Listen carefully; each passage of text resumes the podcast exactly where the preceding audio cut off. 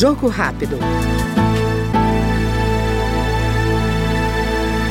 Presidente da Comissão de Segurança Pública, o deputado Sanderson, do PL do Rio Grande do Sul, cobrou rapidez do Senado no projeto de sua autoria, aprovado pela Câmara no ano passado, que extingue as saídas temporárias de presos, as chamadas saidinhas. Na avaliação do parlamentar, a medida é necessária, uma vez que boa parte dos condenados cometem novos crimes enquanto desfrutam de sua liberdade, além de isso ser uma demanda da sociedade. E essa saída temporária para delinquentes perigosos nos preocupa muito.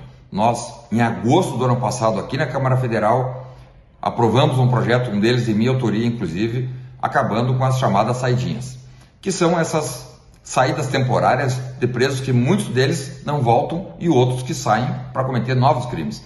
Então, vimos com muita preocupação mais uma saidinha que, infelizmente, vai trazer insegurança para a população de bem do Brasil.